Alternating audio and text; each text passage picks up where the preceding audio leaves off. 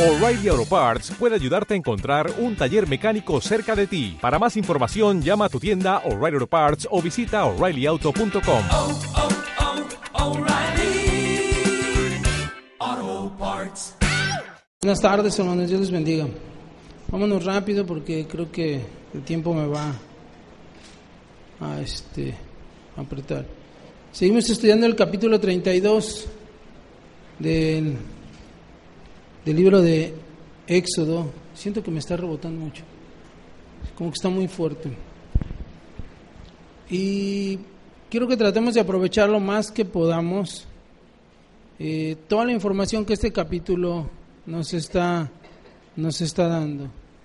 Ya con esta es, creo que es la tercera enseñanza ya de, de este capítulo, es la tercera. ¿ah? Y, y es que como la información está como cruzada, o sea, tengo que bajar para tomar todo el contexto de lo que, del tema y luego en, la siguiente, en el siguiente estudio vuelvo a regresar y hoy vamos a volver a regresar. Encontramos a Moisés en la montaña, lleva 40 días, 40 noches hablando con Dios, en la presencia de Dios, recibiendo instrucciones para el pueblo. Y como hemos dicho, el pueblo está abajo, pero el pueblo no está esperando las instrucciones. Y ese es, el- algo de lo que vamos a ver hoy. Ellos no están esperando a Moisés, aunque se dieron cuenta que Moisés tardaba. Porque nosotros sabemos que, que el Señor va a volver a venir, ¿sí o no? Cristo va a venir. Y sabemos que no tarda. Pero eso no quiere decir que lo estemos esperando. Porque si lo estuviéramos esperando, si la iglesia estuviera esperando a Cristo, la iglesia estaría viviendo de otra manera, caminando de otra manera, purificándose, como dice el apóstol Juan, asimismo, como, como lo menciona en su primera carta.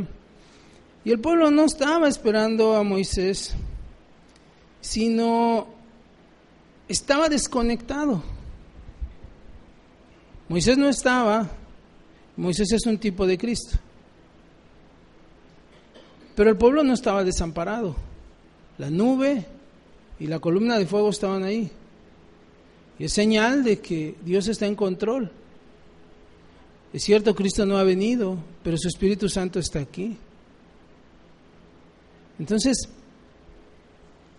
el pueblo tenía que estar en conexión,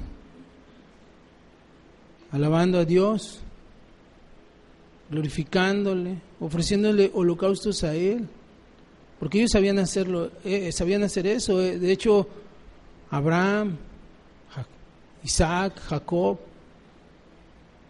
sabían, hicieron eso. Ellos tenían esas instrucciones.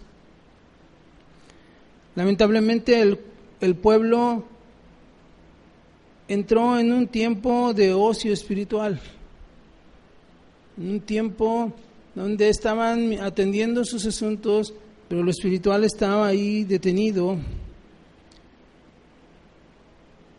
Así que el pueblo no estaba haciendo la parte que le corresponde. Es cierto que el Señor fue a preparar moradas para nosotros, dice su palabra. Pero el pueblo hoy tiene que estar haci- haciendo algo. Y hay muchas cosas que el pueblo tiene que estar haciendo, que es purificándose, multiplicándose, predicando. Hay tantas cosas que el pueblo debe hacer. Es cierto también que el liderazgo de esa nación había recaído sobre Moisés. Esto también es cierto. Pero eso no implica que el pueblo se desatendiera. Hoy el control de la iglesia lo tiene el Espíritu Santo. Eso es lo que dijo Jesús. Dijo, es necesario que yo me vaya para que venga el consolador. Él está haciendo la función que hacía Cristo cuando estaba aquí. Y cuando él se fue, dice en, en el libro de Efesios que él designó apóstoles, profetas, evangelistas, pastores y maestros para preparar a la iglesia, para edificar a la iglesia para el momento que Él venga. Entonces, hay un liderazgo que Dios dejó. Pero eso no exime a la iglesia de responsabilidad. La iglesia tiene que estar conectada con Dios. La iglesia no tenía que estar conectada quizás con Moisés, pero sí con, el, con la montaña, donde estaba la presencia de Dios, donde vieron que Dios habló, y alabar y glorificar a Dios y esperar en Él, pero no lo estaban haciendo. Y eso pasa con la iglesia de Cristo hoy. Una buena parte de la iglesia está desconectada de la comunión con Dios. Aunque es pueblo de Dios, pero corre peligro por, por, esa, por esa ociosidad, por esa apatía, por ese alejamiento, por ese descuido, por ese no estar conectado y haciendo la parte que le corresponde. Nosotros como cristianos o seguidores de Cristo, nuestra vida cristiana tiene que ser todo el tiempo. Y, y el cristiano de la manera que cuida las formas cuando está en la iglesia, lo que habla, cómo habla, cómo se conduce, cómo mira, qué mira, de la misma manera tiene que ser al salir, al cruzar la puerta, al bajar la escalera, al salir a la calle, en todo lugar, porque somos cristianos de tiempo completo. Lamentablemente mucha gente se desconecta cuando sale de la iglesia y tiene la, la idea equivocada de que el cristianismo es solamente aquí. Y eso tiene muchas consecuencias. Muchos cristianos se confían como se confió el pueblo. El pueblo vio señales, vio el mar abrirse, vio a Faraón hundirse en el agua, morir, los carros derribados, vieron el agua de la roca, el maná, la columna de fuego, la nube. Pero nada es, nada de eso era igual a comunión. Ese es el poder de Dios. Muchos cristianos se confían por los ministerios, por los dones, porque alguna vez oraron por alguien y, por un muerto y se levantó. Ni eso alcanza para mantener una comunión perpetua con Dios. Porque mismo Judas hizo eso. La Biblia lo cita. La Biblia dice que cuando Dios le dio autoridad a los discípulos, los, los, discípulos llegaron y dijeron, Señor, los demonios se nos sujetan, los muertos resucitan. Y el Señor les dijo, no se gocen de eso. Yo vi caer a Satanás y ustedes pueden caer. Y, Judas cayó. Judas predicó, Judas hizo milagros, Judas levantó muertos, Judas echó fuera demonios y traicionó al maestro. Y ni fue el primero, ni será el último. Pero dice la Biblia, el Señor Jesús dijo, ay de aquel, más le valiera no haber nacido. Entonces, el, hecho de tener, dice el apóstol Pablo, si tuviera don de lengua, si tuviera profecía, pero no tengo el amor, que es, es la señal de un fruto del Espíritu, dice, nada soy, nada soy. Y eso es algo que no nos falla, nos equivocamos en eso y pensamos que podemos salir y desconectarnos y nada nos va a pasar. No, en el momento que nos desconectamos, corremos peligro porque dice la escritura que separados de la vid nada podemos hacer. Nada podemos hacer. Inclusive en, en, el mismo, en la misma historia del desierto encontramos a los hermanos de Moisés, María y Aarón que eran profetas, ellos dicen, a nada más Moisés profetiza, la Biblia dice que ellos profetizaban, María componía cantos, dirigía la alabanza, y sin embargo fallaron. Por esa, por esa, por esa ociosidad espiritual, por ese desconectarse, por ese, esa confianza que es letal en el cristiano. ¿Por qué? Porque Satanás no, no, no duerme, Satanás no descansa. Dice la escritura que él anda como león rugiente, buscando a quien devorar. Ah.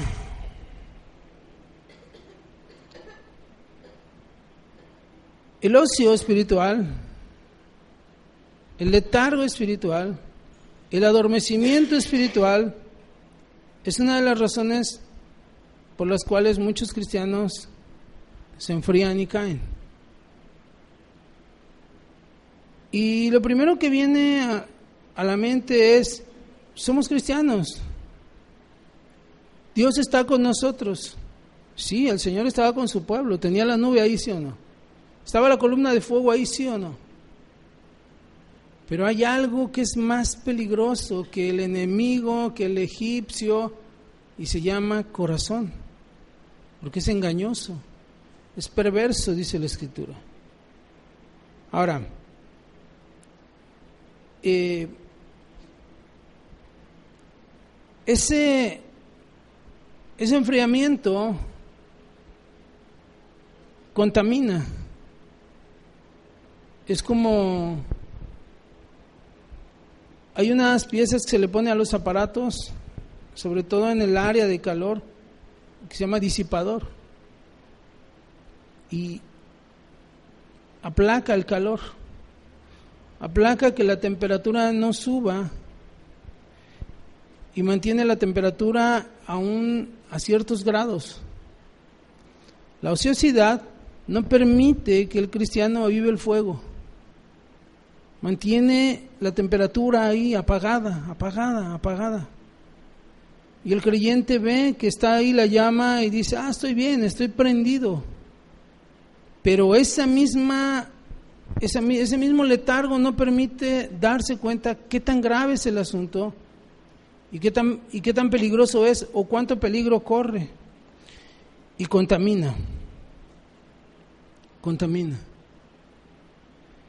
Y ustedes pueden ver que el pueblo está, Moisés está en la montaña, el pueblo está abajo y el pueblo se enfría, se desconecta y van con Aarón y le dicen, ya tardó.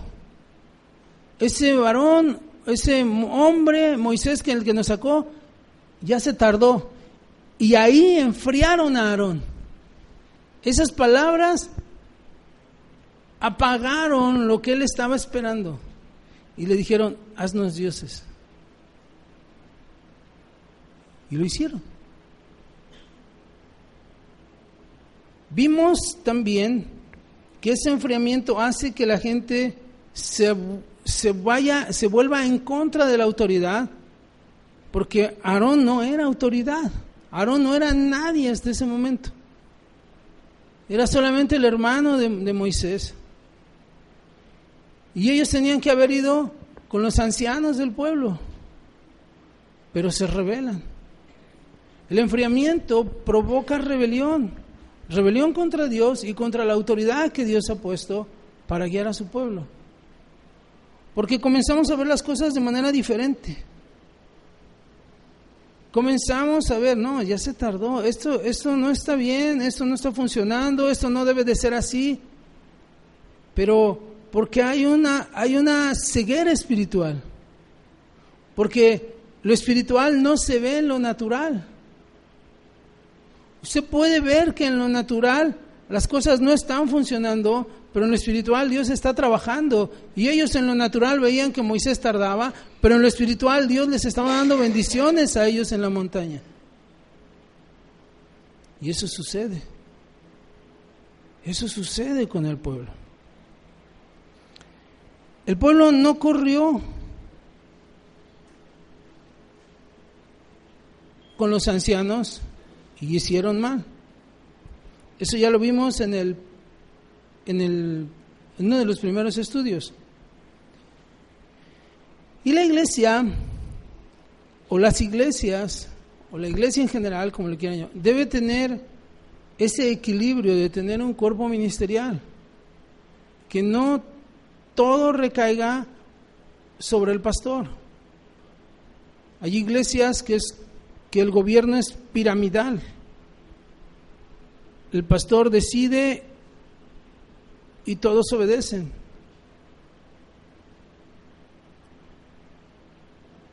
Pero es- ese es el gobierno, ese es el tipo de gobierno, por ejemplo, de la Iglesia Católica.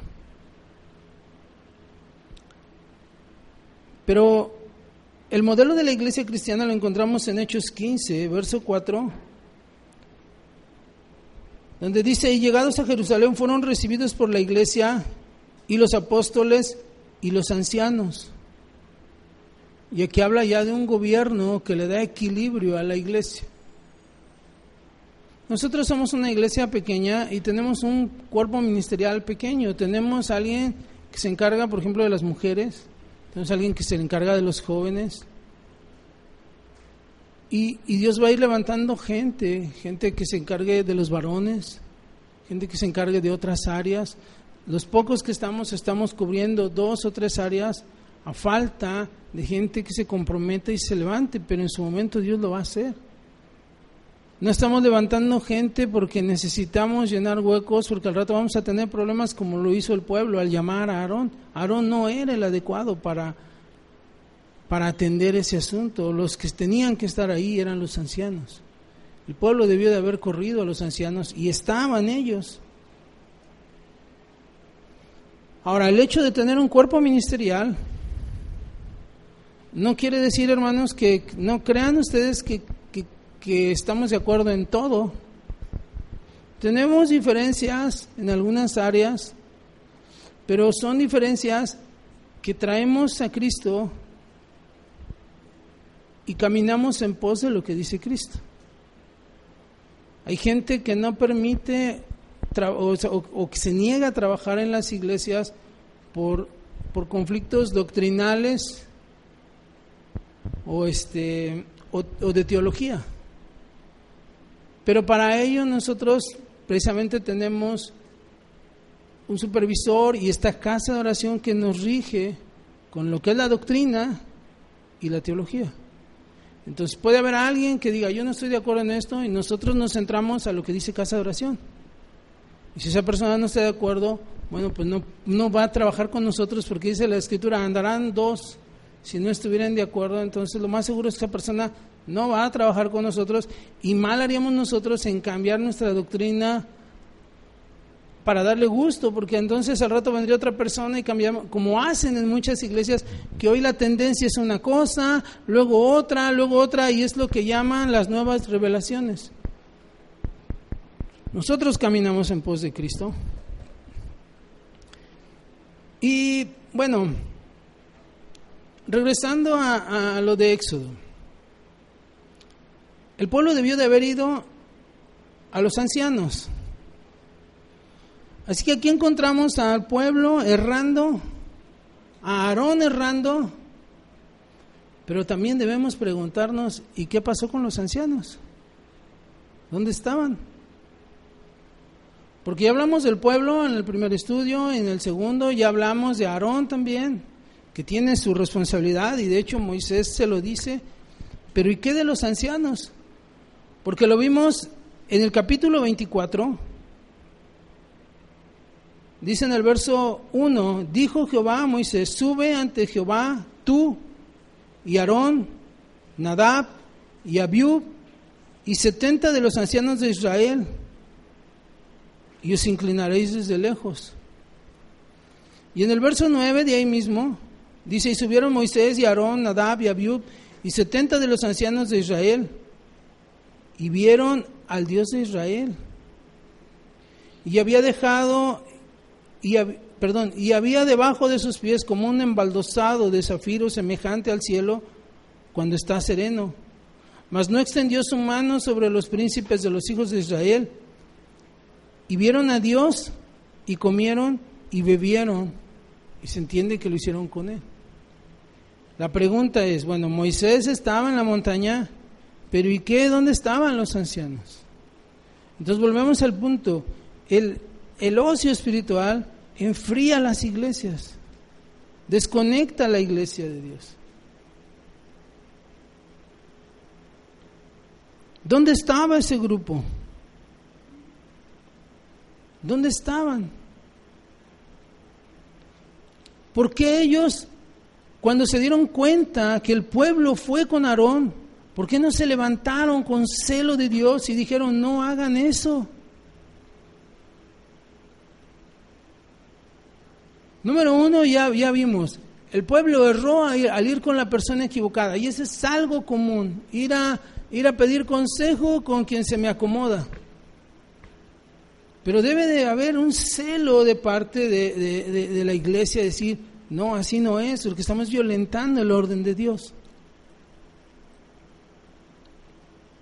Y estos 70, ¿dónde estaban? Se durmieron.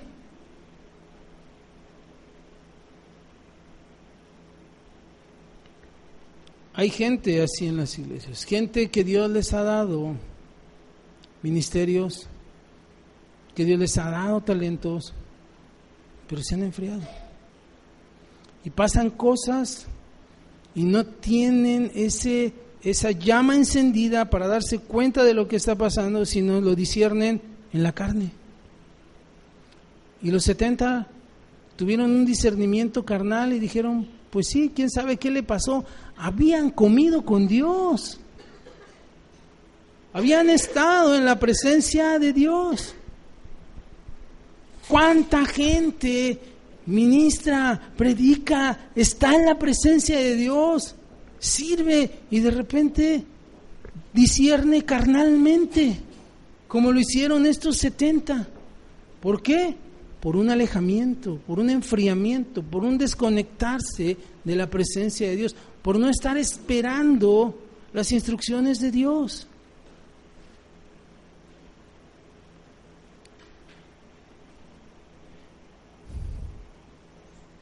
Siempre va a haber gente equivocada. Aarón, Aarón hizo eh, lo que hizo Absalón, ¿se acuerdan? que agarró y se sentó afuera del palacio y él recibía a la gente, él la atendía. Siempre va a haber gente así en las iglesias. Gente que quiere ocupar un cargo que no le corresponde. Y mire, una ocasión escuché a una persona decir, es que son mis almas porque eh, esa persona les predicó. Decir, no, no son sus almas, son del Señor. Y entonces como eran sus almas, Él las atendía, Él les daba consejería, aunque no tenía la autoridad para ello. Él atendía sus asuntos y no los llevaba y no los canalizaba a quien le correspondía en la iglesia porque decía, es que son mis almas. Y decía, yo tengo tanta gente. Eso no es de Dios.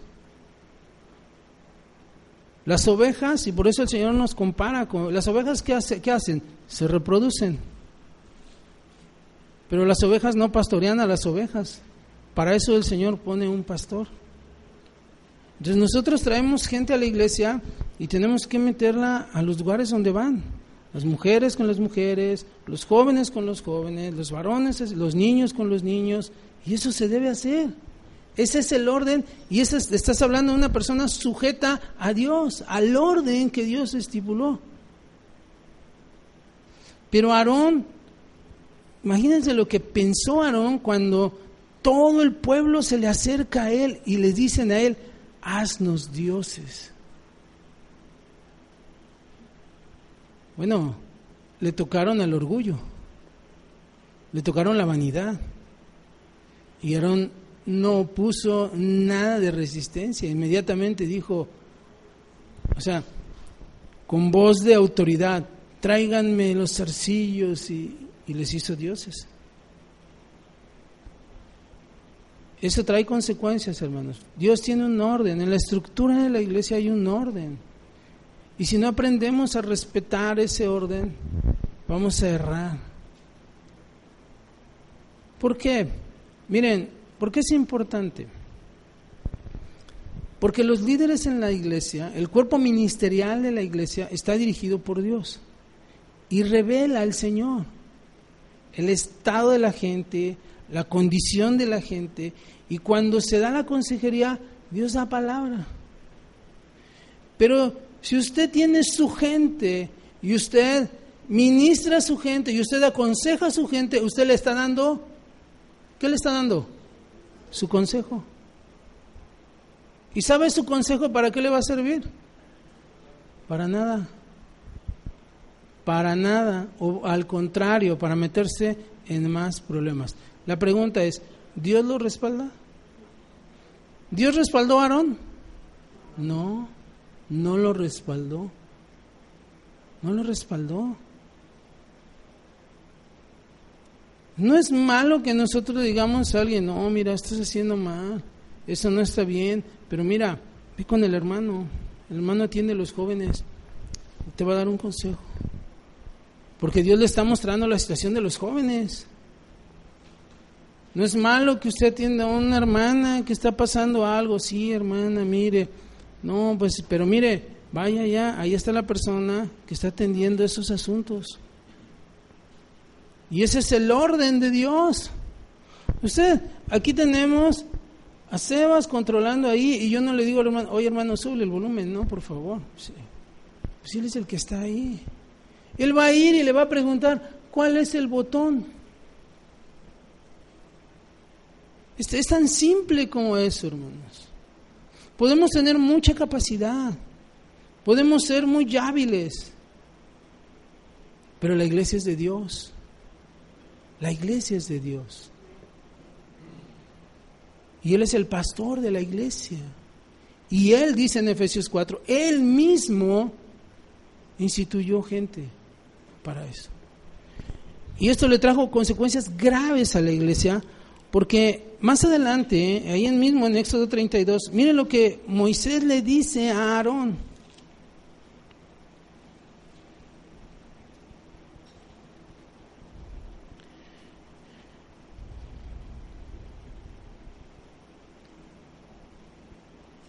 en el verso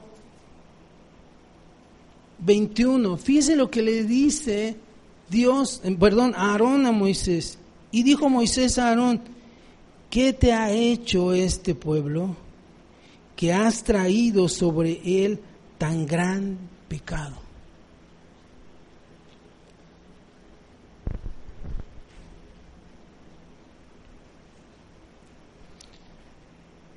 Vemos aquí Aarón tomando un lugar que no le correspondía y también vemos a los ancianos no tomando el lugar que les correspondía.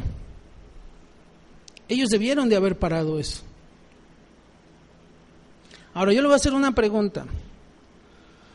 Si los 70 se hubieran parado y hubieran puesto un alto a eso, ¿usted cree que el pueblo le hubiera aplaudido a los 70? No. Pues le voy a decir algo.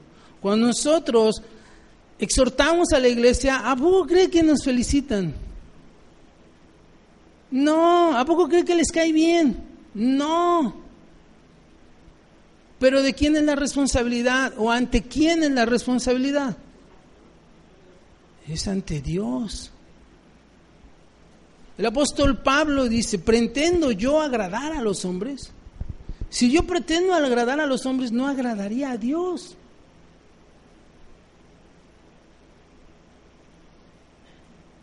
Claro, cuando damos el consejo bíblico, la gente no le gusta, pero es el consejo de Dios.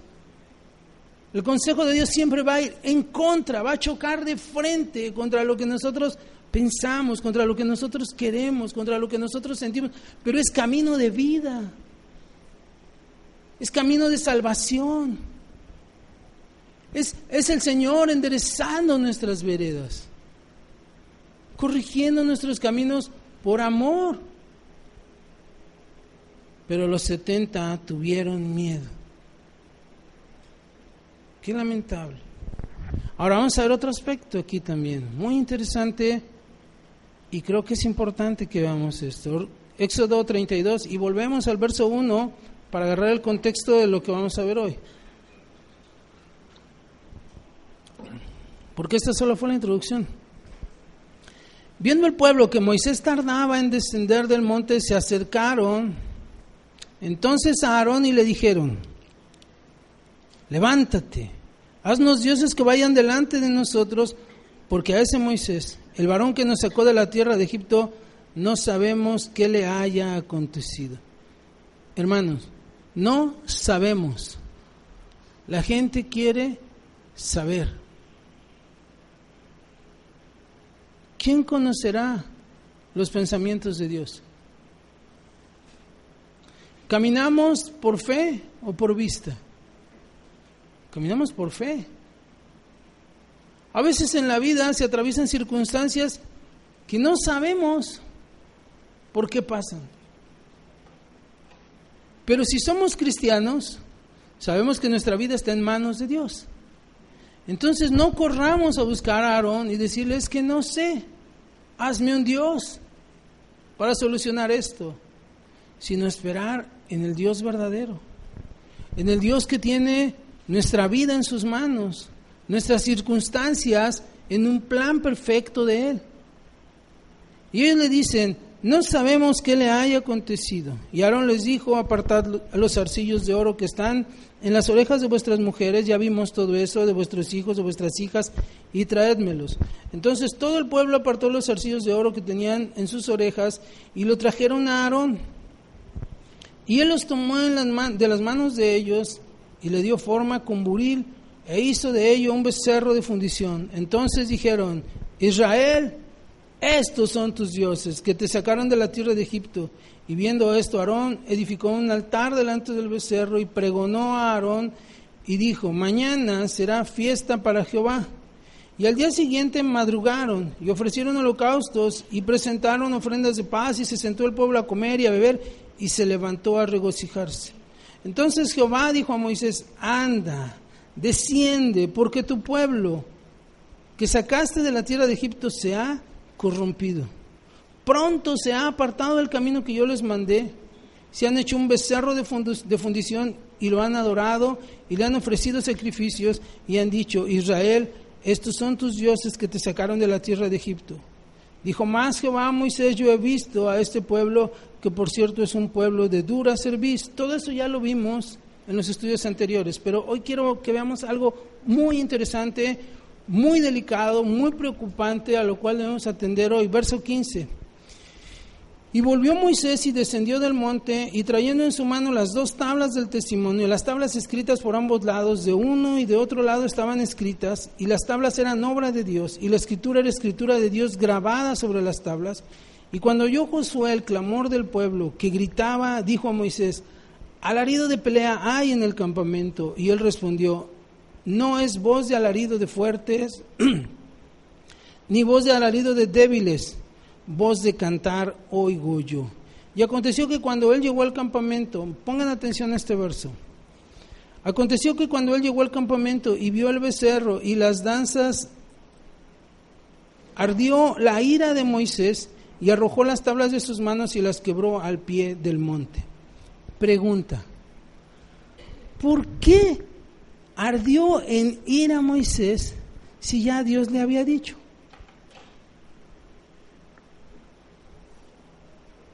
¿Por qué se enojó? Si ya Dios le había dicho. Le dijo, este pueblo se ha corrompido y bájate de volada porque hay bronca ahí abajo. ¿Por qué se enojó Moisés?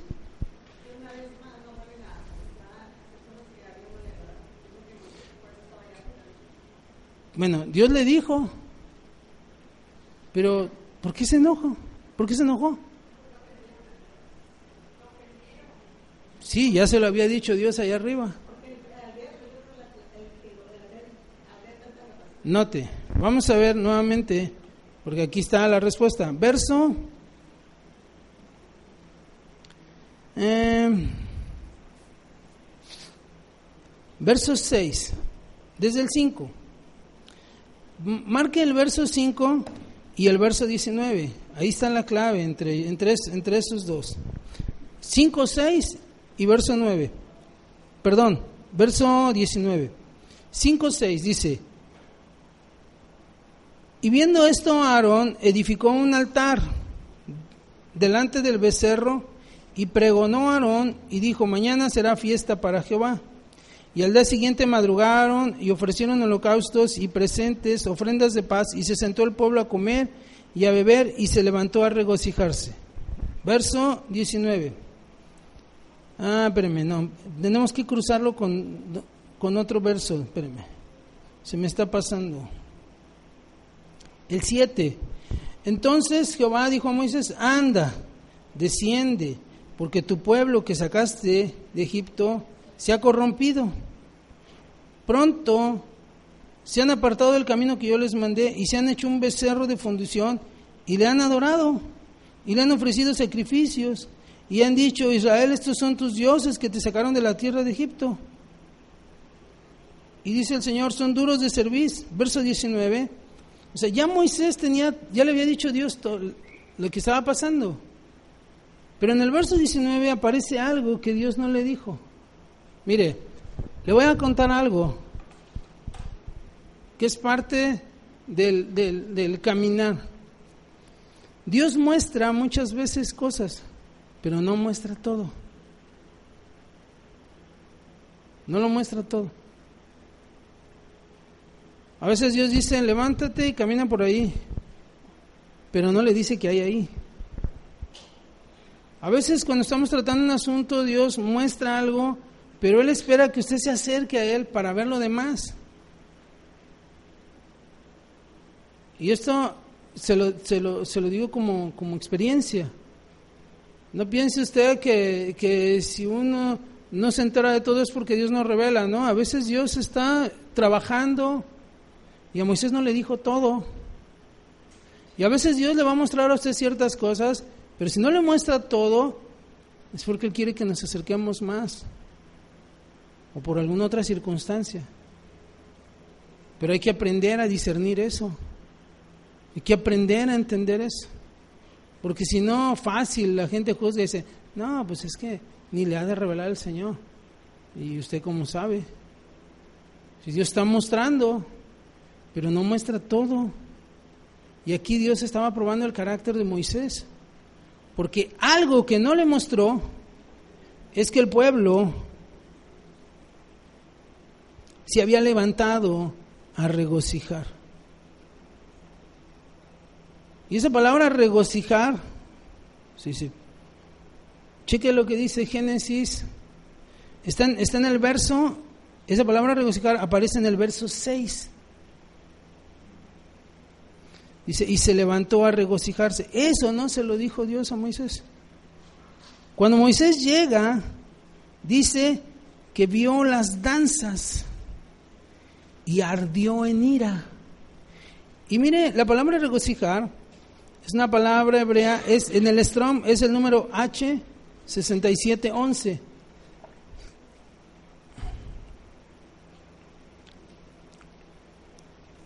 Y dice, entre las definiciones dice que es reírse a carcajadas, de alegría o burla. Dice que es bromear o hacer burla, pero habla ahí de deshonrar. Ahora, cheque Génesis 26, verso 8.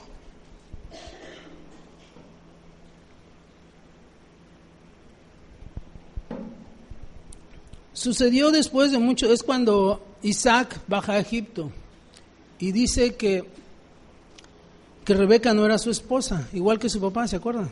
Bueno, cheque lo que dice aquí. Sucedió que después de muchos días de estar ahí, que Abimelech, rey de los filisteos, mirando por una ventana, vio a Isaac que acariciaba a Rebeca, su mujer. Y cheque lo que quiere decir la palabra acariciar.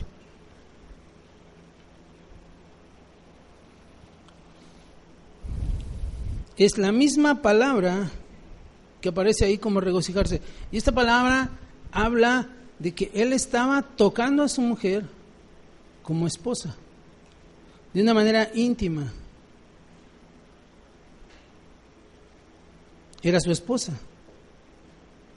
No era, no estaba, no estaba, este, ¿cómo dice aquí? No la estaba acariciando como, estaba tocando a su esposa y tiene una connotación sexual.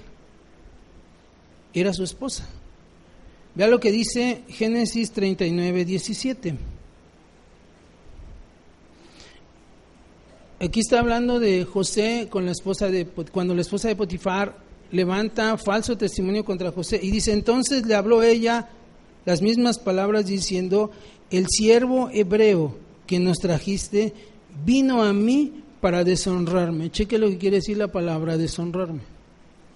Es la misma palabra que aparece en Éxodo 32, 6, donde dice regocijarse. Y aquí ella está diciendo que quería violarla, quería abusar de ella.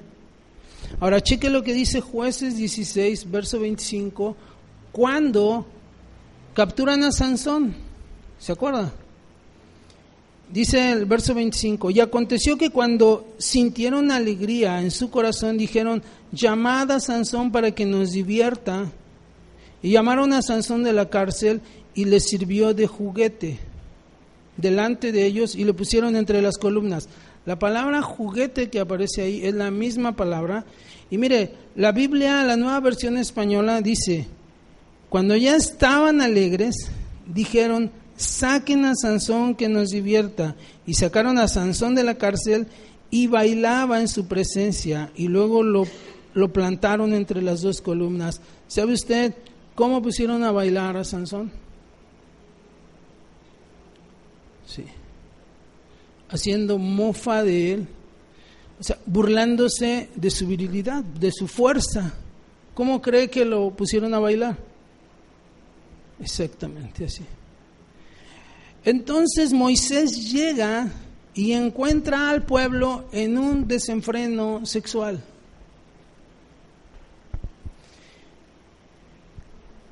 La, el desconectarse de Dios el ocio espiritual, el apagar el fuego de Dios lleva a la idolatría. Ya lo estudiamos en las reuniones pasadas lo que es idolatría, no necesariamente. Y vimos que dice que les hizo un becerro, uno, y les dijo, aquí están tus dioses, o sea, adora lo que quieras. Adora lo material, adora, eh, no sé, tu intelecto, tus capacidades, tu familia, lo que tú quieras adora. Ahí están tus dioses. Alejarse de Dios va a poner algo en la vida de la persona que ocupe el lugar de Dios. Y lo que sea que, que esté ahí es un ídolo. Lo que sea. Puede ser el mismo diablo, puede ser alguien que ya se depravó y es adorador del diablo, o puede ser alguien que adora un equipo de fútbol, pero es un ídolo.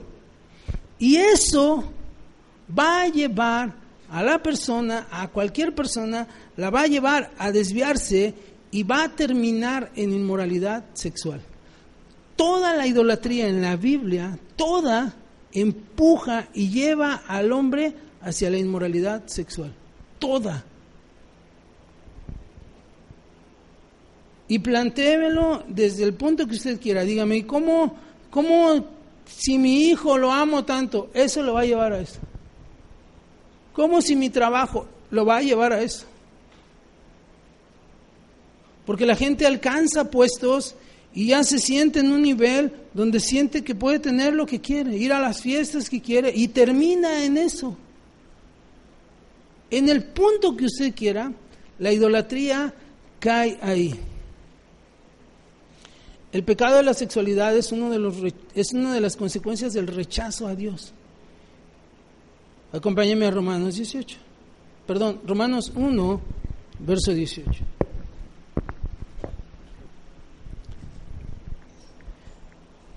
Y note que está hablando de la idolatría aquí.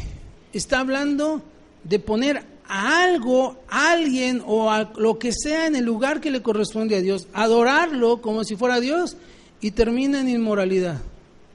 Dice, porque la ira de Dios se revela desde el cielo contra toda impiedad e injusticia de los hombres que detienen con injusticia la verdad. Porque lo que de Dios se conoce les es manifiesto, pues Dios se lo manifestó. Porque las cosas invisibles de Él, su eterno poder y su deidad se hacen claramente visibles desde la creación del mundo, siendo entendidas por medio de las cosas hechas, de modo que no hay excusa. Hermanos, nosotros no tenemos pretexto para no adorar a Dios. No hay pretexto. Donde, para donde quiera que volteemos, el hecho de respirar es porque Dios es grande. ¿Cuánta gente no puede respirar? ¿Cuánta gente no puede comer sola? ¿Cuánta gente no puede caminar sola? ¿Cuánta gente no tiene un techo? Y ya ni siquiera estamos yendo a lo que dice aquí. Ve los cielos, el firmamento, el mar, las estrellas y decir, wow, ese es Dios. El Dios que hizo todo eso envió a su Hijo por, a morir por mí. Y ese es motivo de adoración. No puede haber nada ni nadie ocupando el lugar que le corresponde a Dios. Y dice ahí que la ira de Dios se revela contra eso. Dice, pues habiendo conocido a Dios por medio de todo eso, no le glorificaron como a Dios ni le dieron gracias, sino que se envanecieron en sus razonamientos y su necio corazón fue entenebrecido. Profesando ser sabios se hicieron necios y cambiaron la gloria del Dios incorruptible en semejanza de imagen de hombre corruptible, de aves, de cuadrúpedos, lo que sea. Y ellos vieron el poder de Dios, cómo los sacó de Egipto, cómo la mano poderosa de Dios fue sobre Egipto con las plagas, cómo abrió el mar, todo lo que Dios hizo. Pero su necio corazón se envanecieron, dice, en sus razonamientos, y su necio corazón fue entenebrecido, y profesando ser sabios, fueron con Aarón y le dijeron, haznos dioses. Y se hicieron necios. Y cambiaron la gloria del Dios incorruptible en semejanza de un becerro de oro. Verso 24, por lo cual también Dios los entregó a la inmundicia en las concupiscencias de sus corazones, de modo que deshonraron entre sí sus propios cuerpos. Y usted cruza este verso y lo lleva a Éxodo 32, verso 6, y dice, salieron y se regocijaron. ¿Por qué? Porque cambiaron la gloria de Dios. Cuando nosotros ponemos lo que sea en el lugar de Dios, tarde o temprano terminaremos en pecado sexual. Tarde o temprano, en la modalidad que quiera. Porque ya hay tantas cosas. Ahí tienes a alguien que está batallando y de repente se le abre una puerta y se envanece y no le da gracias a Dios porque prosperó y ahora no tenía el bolsillo estaba vacío, pero ahora está lleno y entonces ahora puede tomar y disponer por no honrar a Dios, por no darle gracias a Dios. Y ahí están la familia, lo que sea, por donde usted lo lleve, el trabajo, el deporte, la escuela, Satanás siempre va a tentar. Alguien que empieza a prosperar, siempre va a llegar alguien adulando. Siempre se va a acercar a alguien diciendo, wow, eres lo máximo, pero es para tirar. Es el mensajero de Satanás. Es para derribar, para derribar las cabezas en la familia, para derribar a las esposas, para derribar a nuestros jóvenes. ¿Cuántos ministerios truncados? ¿Cuántos dones están inoperando por este asunto?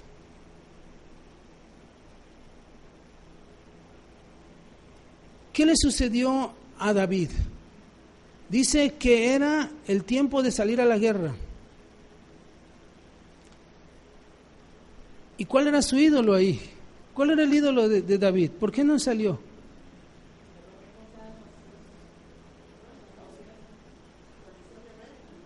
Era su condición de rey. Él se sentía ya, él, sentía que ya ni siquiera tenía que ir. O sea, él llegó a un punto donde ya él era autosuficiente. No salió a la guerra y ¿cómo terminó? ¿Qué le sucedió a Absalón? Absalón, ¿cuál era su Dios? ¿Eh? No.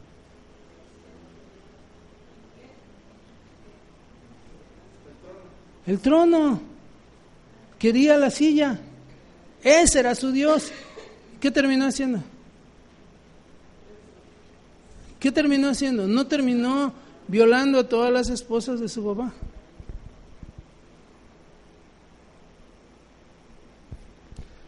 Toda la idolatría va a llevar a ese punto.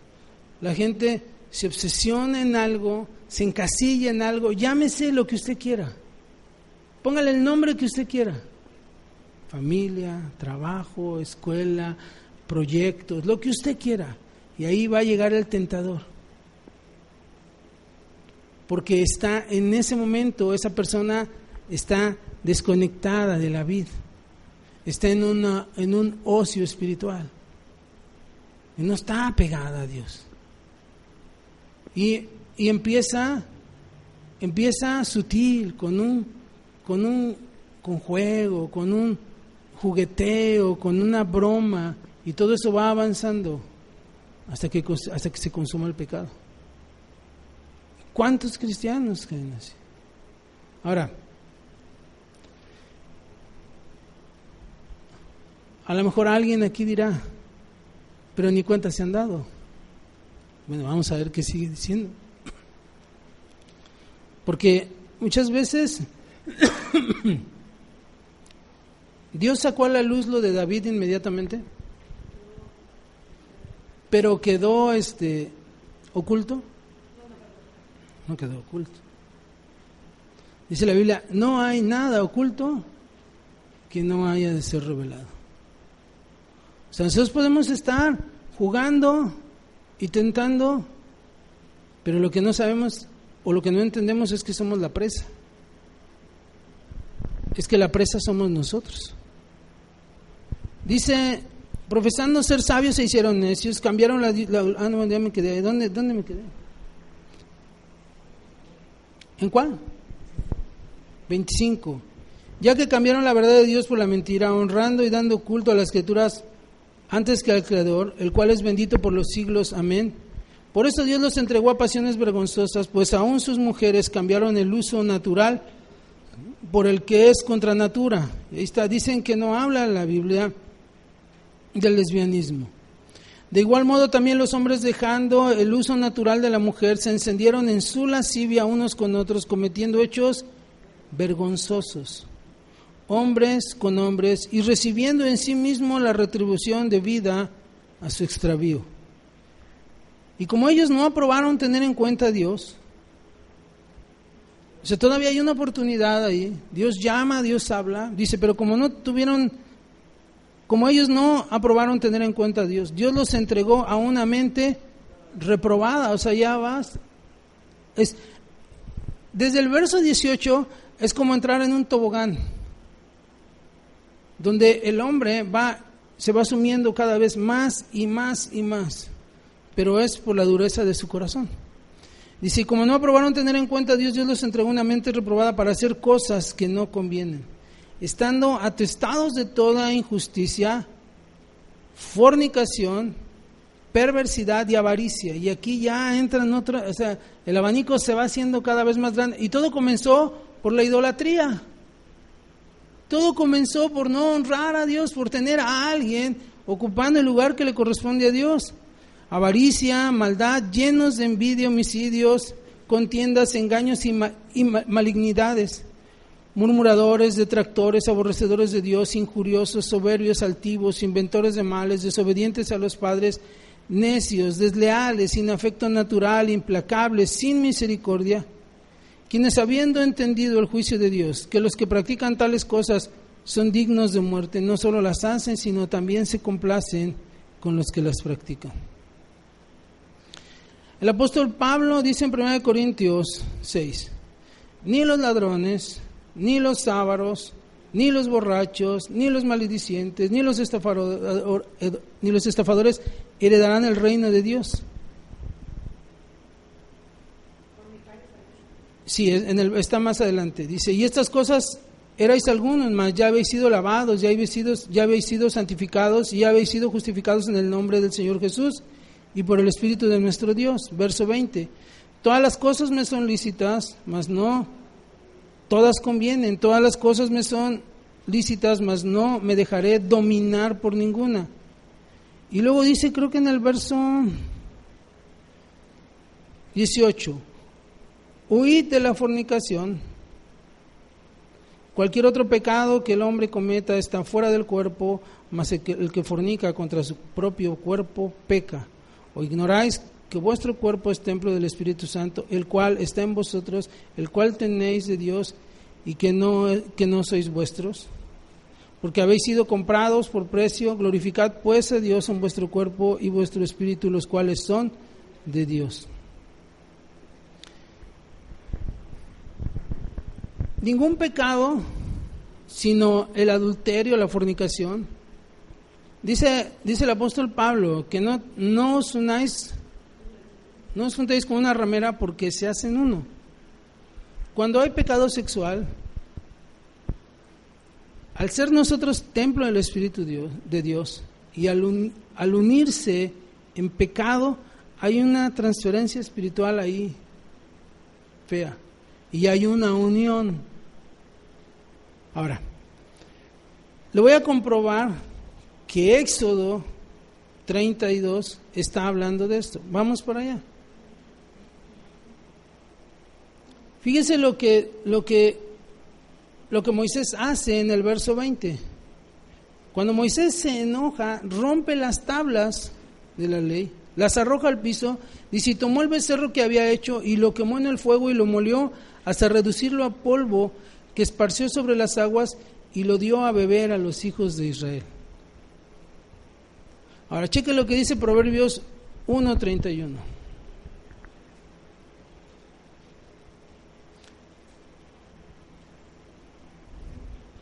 Dice, y comerán del fruto de su camino y serán hastiados de sus propios consejos. Capítulo 14, verso 14. Dice, de, su- de sus caminos será hastiado el necio. Ahora, mismo Moisés, en el, en el libro de Números 5, hay una ley sobre los celos. No sé si la ha leído alguna vez. La ley de los celos.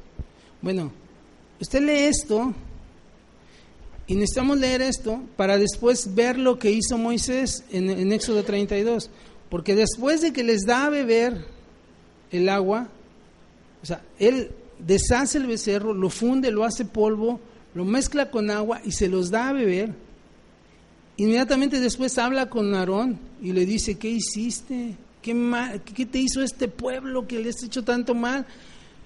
Hay, un intermedio ahí porque Moisés, Aarón le empieza a explicar, pero luego Moisés se levanta, se para la puerta y dice, ¿quién está con Jehová? Y léanlo usted, ahí en su casa. Y dice que los levitas se levantan y les dicen, pues ahora saben que hay que matar al hermano, pero para saber a quiénes mataron, necesitamos leer número 5. Porque el agua que ellos bebieron evidenció quienes habían incitado a pecar. Mire, vamos al número 5 rápido. Tengo cuatro minutos. Ley sobre los celos. Y aquí está hablando sobre un marido y una mujer. Está hablando sobre adulterio. La, idolatría es adulterio del pueblo de Dios hacia Dios, porque es como un matrimonio. Estamos hablando de lo mismo.